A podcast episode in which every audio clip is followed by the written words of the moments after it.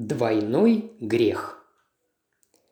Я зашел в квартиру моего друга Пуаро и обнаружил его в состоянии крайнего переутомления и острого раздражения. Причин для раздражения было более чем достаточно, поскольку любая богатая дама, забывшая где-то браслет или потерявшая котенка, не задумываясь, обращалась за помощью к великому Эркюлю Пуаро. В натуре моего славного друга странным образом сочетались спокойное фламандское трудолюбие и пылкое артистическое рвение. Благодаря преобладающему влиянию первого из этих врожденных свойств он расследовал множество малоинтересных для него дел. Он также мог удовольствоваться весьма скромным денежным или даже чисто духовным вознаграждением и взяться за расследование исключительно потому, что его заинтересовало предложенное дело. И в результате такой загруженности, как я уже сказал, он сильно переутомился. Он и сам признавал это, и мне не составило труда убедить его отправиться со мной в недельный отпуск на знаменитый курорт южного побережья в Эбермаут. Мы прекрасно провели там четыре дня, когда Пуаро вдруг подошел ко мне – Монами, вы помните моего друга Джозефа Айронса, импресарио?» Немного подумав, я кивнул. Круг друзей Пуаро был очень широк и многообразен, и в него с равной легкостью попадали как мусорщики, так и герцоги. «Хорошо, Гастингс. Джозеф Айронс сейчас находится в Чарлок-Бэй. У него там далеко не все благополучно, и есть одно дельце, которое, видимо, особенно тревожит его. Он просит меня заехать и повидаться с ним. Я думаю, Монами, что я должен выполнить его просьбу. Джозеф Айронс в прошлом не раз доказывал мне свою преданность, помогая в разных делах, и вообще он славный и надежный человек. «Ну, конечно, если вы так считаете», – сказал я. Я полагаю, Чарлок-Бэй тоже прекрасное местечко, и, кстати, там мне еще не доводилось бывать».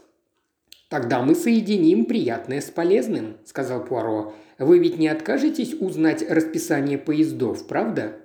«Вероятно, нам придется сделать одну или две пересадки», – поморщившись, сказал я. «Вы же знаете, какие у нас железные дороги. Переезд с южного побережья Девона на северное может занять целый день». Однако, наведя справки, я выяснил, что мы сможем ограничиться только одной пересадкой и что расписание поездов составлено весьма удобно. Я поспешил в отель, чтобы сообщить эту новость Пуаро, но на обратном пути мне случайно бросились в глаза реклама экскурсионного автобусного бюро. Завтра. Однодневная экскурсия в Чарлок-Бэй. Отправление в 8.30 утра. Маршрут проходит по самым живописным местам Девона. Разузнав некоторые подробности, я, вдохновленный новой идеей, вернулся в отель. К сожалению, мне трудно было убедить Пуаро воспользоваться этим автобусом. «Друг мой, откуда у вас эта любовь к экскурсионным автобусам? Разве вы не знаете, что поезда – самый надежный вид транспорта? Шины у них не лопаются, моторы не ломаются. Вы не испытываете неудобства от чрезмерного изобилия свежего воздуха. Окна всегда можно закрыть и не бояться сквозняков. Я деликатно намекнул, что как раз изобилие свежего воздуха и кажется мне особенно привлекательным в поездке на открытом автобусе. А если пойдет дождь? Ваш английский климат очень изменчив. Но существует же складной верх или какие-то тенты, Кроме того, если пойдет сильный дождь, то экскурсия не состоится. «Ах!» – воскликнул Пуаро. «Значит, нам остается уповать только на дождь?» «Конечно, если вы так настроены и...» «О, нет-нет, Монами, я вижу, что вы страстно мечтаете о таком путешествии. К счастью, я захватил с собой пальто и два теплых шарфа». Он вздохнул. «Но будет ли у нас достаточно времени в Чарлок-Бэе?» Но я боюсь, нам придется переночевать там. Понимаете, маршрут проходит по Дартмутскому плато. Мы остановимся на ланч в Мангемптоне. В Чарлок-Бэй нас доставят часам к четырем, и уже через час автобус отправляется обратно и вернется сюда в десять вечера. «Вот как», – сказал Пуаро, – «неужели есть люди, которые считают такую поездку удовольствием? Раз мы не поедем обратно, то нам, конечно, должны сделать скидку при покупке билета. Мне кажется, это маловероятно. Нужно проявить настойчивость. Ну ладно, Пуаро, не будьте мелочным. Мой друг – это вовсе не мелочность, а разумный деловой подход. Если бы я был миллионером, то все равно предпочел бы платить только за то, что справедливо и разумно обосновано. Однако, как я и предвидел, попытки Пуаро получить скидку были обречены на неудачу. Служащий, который продавал билеты в экскурсионном бюро, был невозмутим и непреклонен. Он настаивал на том, что мы должны вернуться – и даже намекнул, что если мы хотим сойти с маршрута в Чарлок-Бэе, то должны внести дополнительную плату за такую привилегию. Потерпевший неудачу Пуаро заплатил требуемую сумму и вышел из офиса. Ох уж эти англичане, они никогда не отличаются благоразумием в денежных вопросах, недовольно проворчал он. Вы заметили молодого человека, Гастингс, который оплатил полную стоимость билета, упомянув при этом, что собирается сойти с автобуса в Мангемптоне? Кажется, не заметил. На самом деле... На самом деле вы во все глаза смотрели на очаровательную юную леди, которая взяла билет на место под номером 5, и мы в итоге будем ее соседями. Ах, мой друг, я все понял. Именно из-за нее, когда я попытался заказать билеты на самые удобные и надежные места, 13 и 14, которые находятся в середине салона, вы резко прервали меня, заявив, что лучше всего нам подойдут места третье и четвертое. «Право же, Пуаро!» – вспыхнув, сказал я. «Золотисто-каштановые локоны.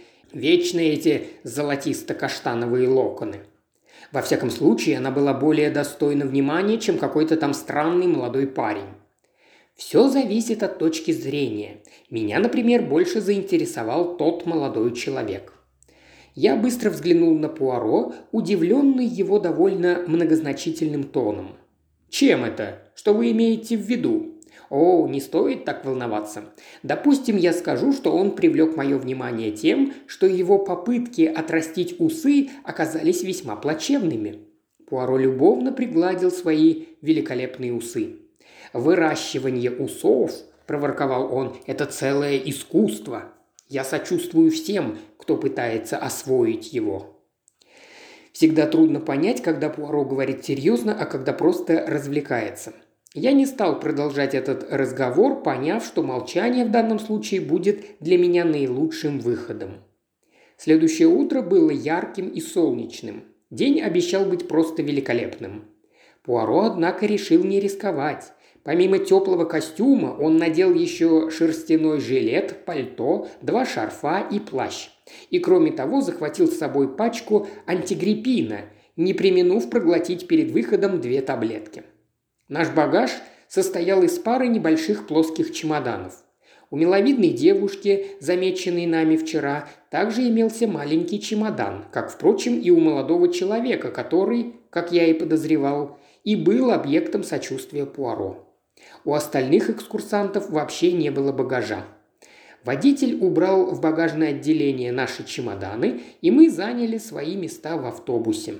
Пуаро весьма злонамеренно, как мне думается, предложил мне занять крайнее место у окна, поскольку мне вечно не хватает свежего воздуха, а сам занял среднее место рядом с нашей очаровательной соседкой. Вскоре, однако, он исправил ситуацию. Мужчина, занимавший следующее шестое место, оказался кричливым парнем, склонным к игривым и неуместным шуточкам – и Пуаро тихо спросил девушку, не желает ли она поменяться с ним местами. Она с благодарностью приняла его предложение, а в результате этой перемены она вступила с нами в разговор, и вскоре мы все втроем уже мило и непринужденно беседовали. Она, очевидно, была совсем юной. Ей никак не могло быть больше девятнадцати. И наивной, как ребенок. Вскоре она поведала нам о причине ее поездки – Судя по всему, она выполняла поручение своей тетушки, которая была владелицей замечательного антикварного магазинчика в Эбермауте. Ее тетушка после смерти своего отца жила в очень стесненных обстоятельствах и решила использовать свой небольшой капитал и большую домашнюю коллекцию, доставшуюся ей в наследство, чтобы начать свое дело. Дела у нее шли в высшей степени успешно, и вскоре ее магазин стал очень популярным. Наша новая знакомая, Мэри Дюран, переехала к тетушке, чтобы освоить новое ремесло, и ей очень понравилось такое занятие, которое было гораздо предпочтительнее работы гувернанткой или компаньонкой в чужом доме. Пуаро с интересом выслушав ее, одобрительно покачал головой. «Я уверен, мадемуазель, что вам будет сопутствовать удача», – галантно заметил он. «Но позвольте мне дать вам маленький совет. Не будьте слишком доверчивы, мадмуазель. В мире много мошенников и проходимцев. Они могут оказаться даже в нашем автобусе. Осторожность никогда не помешает». Она смотрела на него, приоткрыв рот, и Пуаро кивнул сознанием дела. «Поверьте мне, я не преувеличиваю. Кто знает, даже я с моими мудрыми советами мог бы оказаться жестоким и коварным преступником». Глядя на удивленное личико нашей спутницы, он еще более озорно подмигнул ей. Мы остановились на ланч в МакГемптоне. И, перекинувшись парой слов с официантом, Пуаро сумел организовать для нашей троицы отдельный столик возле окна. В большом внутреннем дворе скопилось порядка 20 экскурсионных автобусов. Они съезжались сюда со всех концов страны. Гостиничная столовая была полна народу, и шум был весьма значительный. «Праздничное настроение здесь бьет просто через край», – сказал я, неодобрительно поглядывая вокруг. Мэри Дюран согласилась. «Да, летом атмосфера в Эбермауте теперь совсем испортилась. Моя тетушка говорит, что прежде он был совершенно другим. Сейчас там столько приезжих, что с трудом можно прогуляться по улицам. Зато это хорошо для бизнеса, мадмуазель. Для нашего не особенно. У нас продаются только редкие и ценные вещи. Мы не занимаемся дешевыми старинными безделушками. Клиенты моей тетушки живут в самых разных концах Англии. Если им хочется приобрести стол или стулья определенного стиля или старинный фарфор, они пишут ей, и рано или поздно она достает для них эти вещи. Именно так произошло и в данном случае. Мы заинтересованно смотрели на нее, и она продолжила объяснение. Некий американский джентльмен, мистер Бейкер Вуд, известен как знаток и коллекционер миниатюр. Недавно на антикварном рынке появился очень интересный набор миниатюр, и мисс Элизабет Пен, тетушка Мэри, приобрела их. Она послала мистеру Буду описание миниатюр, указав их стоимость. Вскоре он сообщил, что готов на эту сделку, если миниатюры действительно подлинные, и просил, чтобы кто-то приехал на встречу с ним в Чарлок-Бэй. Поэтому мисс Дюран и послали туда в качестве представителя фирмы. «Конечно, это очаровательные вещицы», – сказала она, – «но я не могу представить, чтобы кто-то согласился заплатить за них такие большие деньги. Пять сотен фунтов. Подумать страшно. Их авторство приписывают Кусуэю. Если только я правильно запомнила. Я уже окончательно запуталась во всех этих вещах. Пуаро улыбнулся. «Вам пока еще не хватает опыта, не правда ли, мадмуазель? У меня нет э, надлежащего образования», – с сожалением сказала Мэри. «Наше воспитание не предполагало знания антиквариата. Этому надо много учиться». Она вздохнула. Затем вдруг я увидел, что ее глаза удивленно расширились. Она сидела лицом к окну, и ее взгляд сейчас был направлен за окно во внутренний двор гостиницы. Поспешно пробормотав что-то, она встала из-за стола и почти выбежала из столовой. Она вернулась через пару минут, запыхавшаяся и смущенная.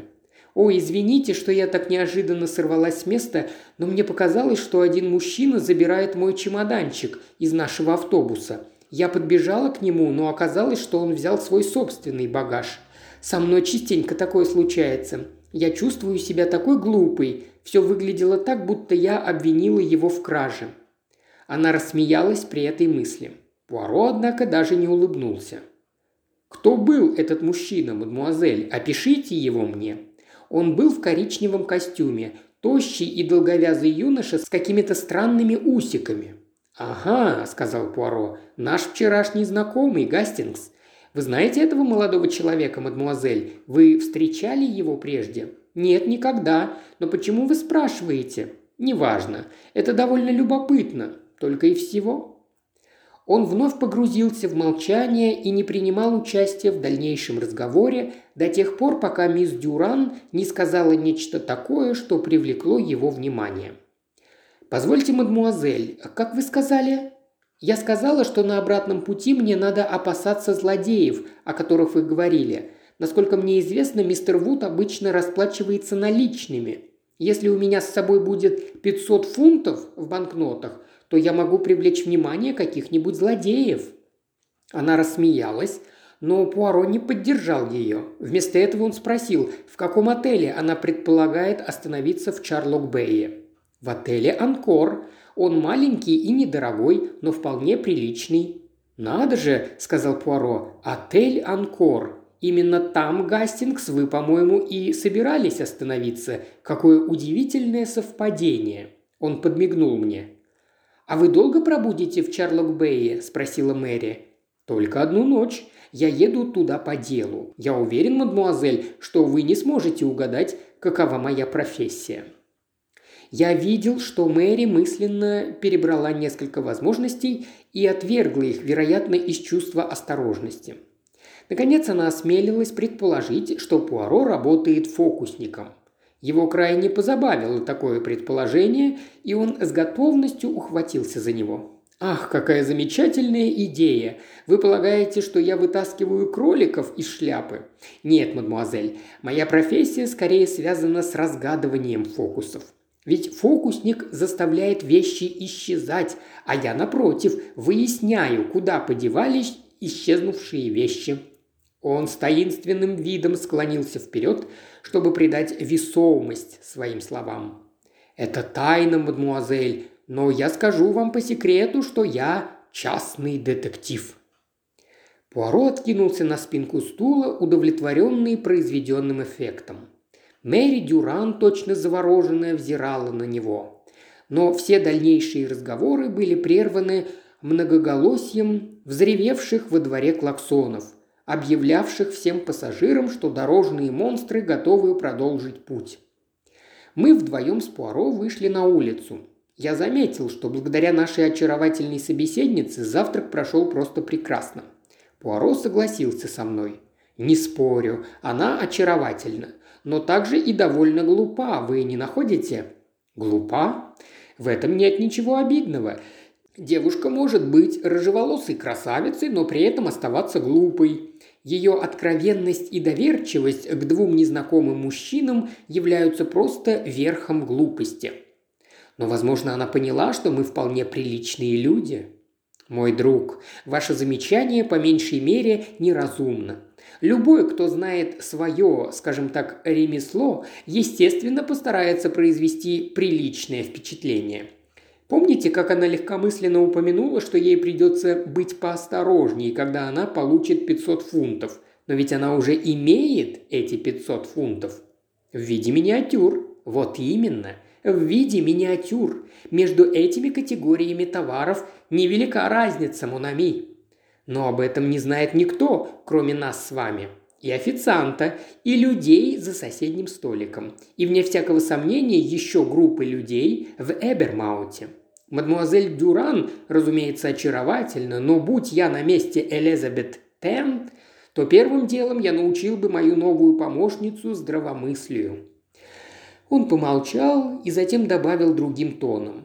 «Знаете, мой друг, пока мы все здесь спокойно завтракали, на редкость просто было бы изъять любой чемодан из этих экскурсионных автобусов. Да бросьте вы, Пуаро, кто-то наверняка заметил бы такую попытку. А что, можно было бы заметить, как кто-то забрал свой багаж? Это можно было сделать в открытой и непринужденной манере, и никто бы даже не стал вмешиваться. «Вы считаете?» «Пуаро, неужели вы намекаете?» «Но ведь тот парень в коричневом костюме, он ведь забрал свой собственный чемодан». Пуаро нахмурился. Возможно и так. И в то же время Гастингс довольно странно, почему он не забрал свой чемодан сразу, как только автобус прибыл на стоянку.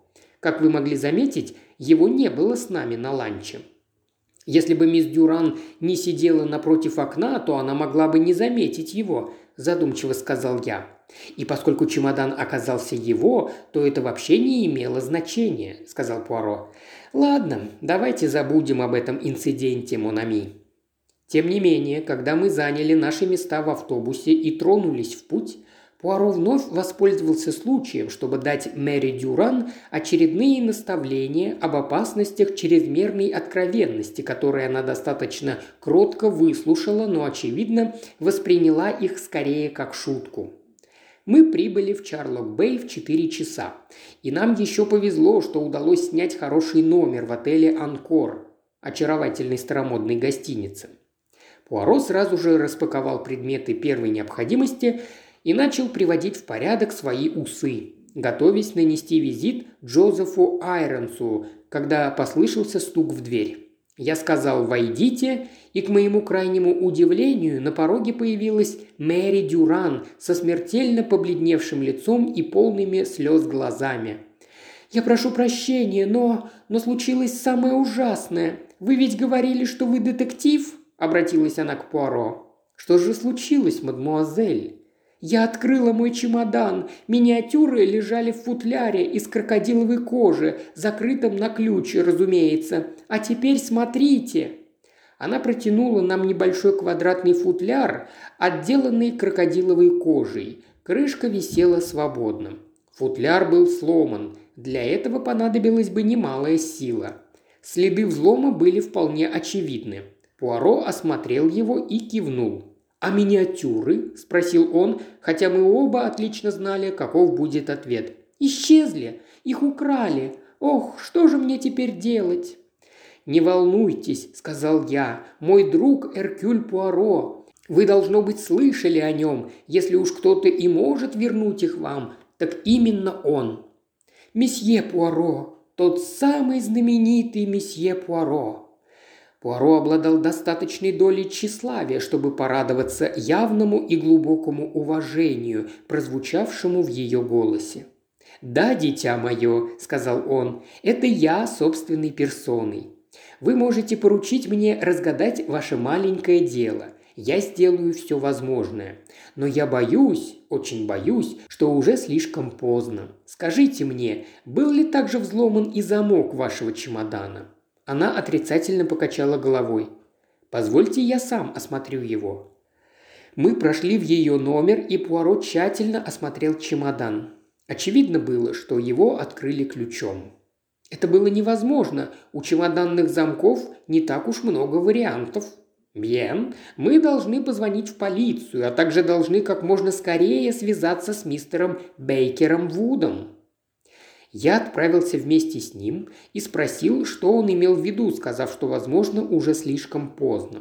«Mon cher, я сказал сегодня, что могу разгадывать фокусы, могу обнаруживать исчезнувшие вещи. Но, предположим, кто-то уже опередил меня. Вы не понимаете? Подождите минутку». Он исчез в телефонной будке. Минут через пять вышел оттуда с мрачным видом. Случилось то, чего я боялся. Полчаса назад мистера Вуда навестила одна дама. Она сказала, что приехала по поручению Элизабет Пен. Он был в восторге от этих миниатюр и тотчас заплатил требуемую сумму. Полчаса назад, еще до того, как мы приехали сюда. Пуаро улыбнулся несколько загадочно. Автобусы, конечно, имеют хорошую скорость, но, к примеру, легковой автомобиль из Мангемптона мог бы прибыть сюда по меньшей мере на целый час раньше нас. И что же нам теперь делать? Мой добрый Гастингс, вас всегда интересует практическая сторона. Мы известим полицию и сделаем все, что сможем для мисс Дюран. И да, я решительно считаю, что нам следует поговорить с мистером Бейкером Вудом. Ей явно достанется от ее тетушки», – заметил Пуаро, когда мы подходили к отелю «Сисайд», где остановился мистер Вуд. «Что будет вполне справедливо. Разве не глупо отправиться завтракать, оставив в чемодане вещи, оцененные в 500 фунтов? И в то же время, Монами, в этом дельце есть еще парочка странных обстоятельств. Например, зачем было взламывать этот футлярчик? Чтобы вынуть миниатюры. Но разве это не глупо? Скажем, наш вор решил пошуровать во время ланча в багажном отделении под предлогом того, что ему понадобилось забрать свои вещи. Разумеется, ему было бы проще открыть чемодан мисс Дюран и изъять портфель, не открывая его. Он хотел убедиться, что миниатюра на месте. Пуаро с сомнением взглянул на меня, но так как мы подошли к номеру мистера Вуда, то у нас больше не было времени на обсуждение. Мистер Бейкер Вуд сразу вызвал у меня неприязненные чувства. Это был крупный, развязный мужчина, слишком шикарно и безвкусно одетый. На пальце у него сверкал перстень с огромным бриллиантом. Он показался мне просто задиристым крикуном. Разумеется, он не заподозрил ничего дурного. С чего бы? Та женщина, как и было условлено, сказала, что принесла миниатюры, исключительно качественные коллекционные образцы к тому же. Переписал ли он номера банкнот? Нет, конечно. И вообще, кто вы такой, мистер Пуаро, чтобы задавать все эти вопросы? Я не спрошу вас больше ни о чем, кроме одной вещи. Опишите мне приходившую к вам женщину. Она была молода и красива?» «Нет, сэр, вовсе нет. Несомненно, нет. Высокая седая женщина средних лет с угреватым лицом и пробивающимися усиками. Чаровница? Ни в коем случае». «Пуаро!» – воскликнул я, когда мы вышли в коридор. «Усики! Вы слышали?» «У меня пока хороший слух. Благодарю вас, Гастингс». Но какой же он неприятный человек. Да, его манеры оставляют желать лучшего. «Итак, мы сможем поймать этого вора», – заметил я. «Мы сможем узнать его». «Гастингс, вы наивный и простодушный, как дитя. Разве вы не знаете, что есть такая вещь, как алиби?» «Вы считаете, что он обеспечил себе алиби?» Ответ Пуаро был неожиданным. «Я искренне надеюсь на это». Ваша проблема в том, сказал я, что вы любите все усложнять. Совершенно верно, Монами. Я не люблю, как это у вас говорится, подсадных уток. Пророчество Пуаро полностью подтвердилось. Наш попутчик в коричневом костюме оказался мистером Нортоном Кейном. В Мангемптоне он сразу отправился в отель «Георг» и провел там весь день. Единственным свидетельством против него было заявление мисс Дюран о том, что она во время нашего ланча видела, как он забирал свой багаж из автобуса. Что само по себе вовсе не является подозрительным действием. С задумчивым видом заметил Пуаро. После этого он вдруг замолчал и отказался от дальнейших обсуждений этого дела, сказав, что когда я давлю на него, то он думает в основном об усах и что я поступил бы благоразумно, самостоятельно, поразмыслив об этом деле. Я выяснил, однако, что он попросил Джозефа Айронса, с которым провел вечер, как можно подробнее рассказать ему о мистере Бейкере Вуде. Учитывая, что оба эти мужчины остановились в одном отеле, был шанс собрать хоть какие-то обрывки сведений. Но чтобы там Пуаро не выяснил, он хранил все при себе. Мэри Дюран после многочисленных разговоров с полицией вернулась в Эбермаут первым утренним поездом. Мы позавтракали вместе с Джозефом Айронсом, и после этого Пуаро объявил мне, что он разрешил к общему удовольствию проблемы своего приятеля-импресарио и что мы можем возвращаться в Эбермаут, как только пожелаем. Но только не автобусом, Монами. На сей раз мы поедем поездом. Вы опасаетесь дорожных издержек или встречи с очередной несчастной девицей? Оба этих дела, Гастингс, могут случиться со мной и в поезде. Нет, я спешу вернуться в Эбермаут, поскольку хочу продолжить расследование нашего дела. Нашего дела? Ну, разумеется, мой друг. Мадмуазель Дюран просила меня помочь ей. Если ее дело и передано в руки полиции, то из этого еще не следует, что я могу спокойно умыть руки.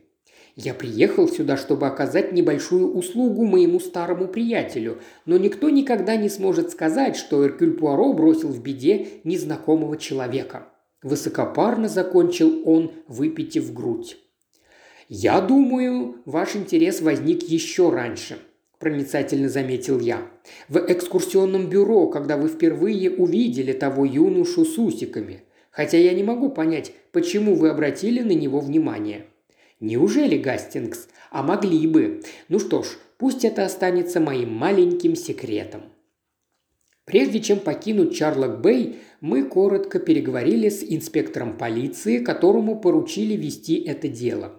Он уже разговаривал с мистером Нортоном Кейном и сказал Пуаро по секрету, что манеры этого юноши не произвели на него благоприятного впечатления. Он вел себя очень нервно, сначала говорил одно, потом отказывался от сказанного. «Но как именно провернули эту аферу, я не знаю», – признался инспектор. «Он мог передать эти вещицы своему сообщнику, который сразу же отправился сюда на машине. Правда, это всего лишь вариант. Мы должны найти и автомобиль, и сообщника, и потом еще припереть их к стенке». Пуаро задумчиво кивнул. «Вы полагаете, что именно так все и произошло?» – поинтересовался я, когда мы сели в поезд. «Нет, мой друг, дело обстояло совсем иначе. Оно было задумано поумнее. Может, поделитесь своими соображениями? Еще не время. Вы же знаете мою слабость. Я люблю хранить мои маленькие секреты до самого конца. А скоро ли конец? Теперь уже скоро. Мы прибыли в Эбермаут вечером, в начале седьмого, и Пуаро сразу отправился в магазинчик Элизабет Пен. Это заведение было уже закрыто, но Пуаро решительно позвонил в колокольчик, и вскоре сама Мэри открыла нам дверь и выразила удивление и радость при виде нас. «Пожалуйста, проходите и познакомьтесь с моей тетушкой», – сказала она. Она провела нас в заднюю комнату. Навстречу вышла пожилая дама. У нее были серебристо-седые волосы, нежно-розовый румянец и голубые глаза, и она очень походила на миниатюру. Ее довольно сутулую спину покрывала шаль из бесценных старинных кружев. «Неужели это знаменитый месье Пуаро?» – спросила она тихим мелодичным голосом. «Мэри рассказала мне о вашем знакомстве. Вы действительно хотите помочь нам в этом деле? Что вы нам можете посоветовать?» Пуаро внимательно посмотрел на нее и затем поклонился. «Мадам Пен, эффект просто потрясающий, но вам нужно действительно отрастить усы». Мисс Пен охнула и отступила назад – Вчера ваш магазин был закрыт, не так ли? Утром я была здесь, а потом у меня разболелась голова, и я пошла прямо домой. Не домой, мадам, поскольку вашу головную боль вы пытались вылечить переменой воздуха. Разве не так? Воздух в Чарлок-Бэе очень свежий и бодрящий, не так ли? Он направился к дверям. Помедлив на пороге, он сказал через плечо. «Вы же понимаете, что я все знаю? Вашу маленькую комедию пора прекратить. Его тон был угрожающим. Ее лицо стало мертвенно-бледным. Она молча кивнула. Пуаро повернулся к девушке. «Мадмуазель», – мягко сказал он, – «вы молоды и очаровательны, но участие в такого рода делишках может привести к тому, что ваша красота и молодость пройдут за тюремными стенами. И я, Эркюль Пуаро, скажу вам, что это будет факт, достойный сожаления. Затем он вышел на улицу, и я, совершенно сбитый с толку, последовал за ним. С самого начала Монами я был заинтригован. Когда тот юноша заказал билет только до Манкгемптона, я увидел, что внимание этой девушки вдруг сосредоточилось на нем. Но почему? Он не принадлежал к тому типу мужчин, на которые женщины обращают внимание – когда мы отправились на экскурсию, я уже чувствовал, что-то должно случиться. Кто видел, что этот юноша пытался взять багаж? Мадмуазель и только мадмуазель. И вспомните, что она сама выбрала место напротив окна. Такой выбор обычно не свойственен женщине.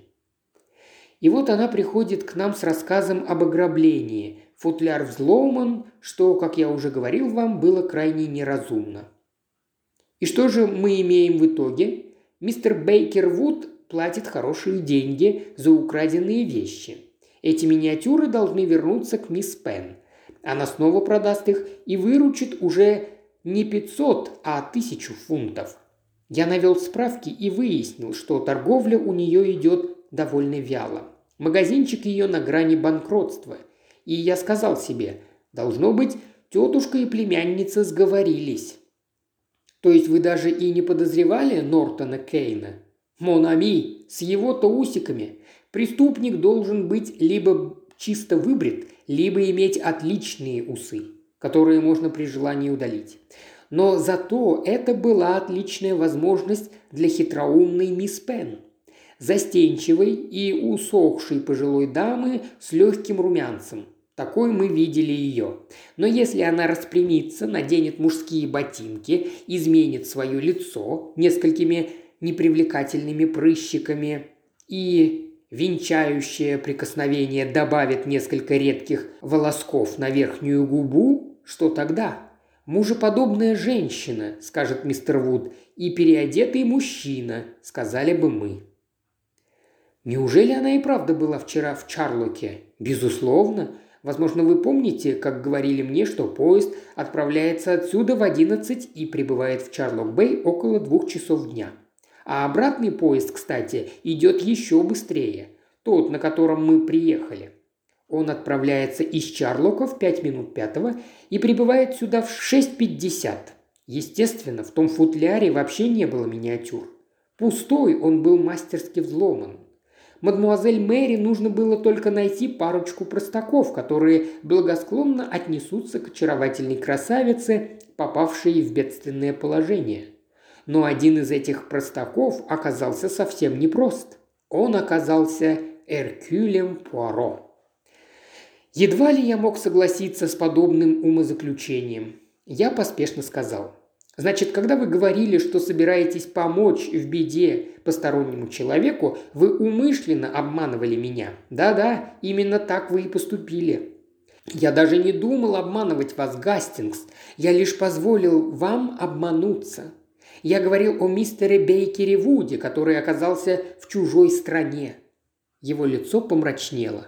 Ах, когда я думаю о вашем дорожном мошенничестве, о несправедливо завышенной цене, об одинаковой плате за билет только до Чарлока и туда и обратно, мне чертовски хочется защитить этого туриста.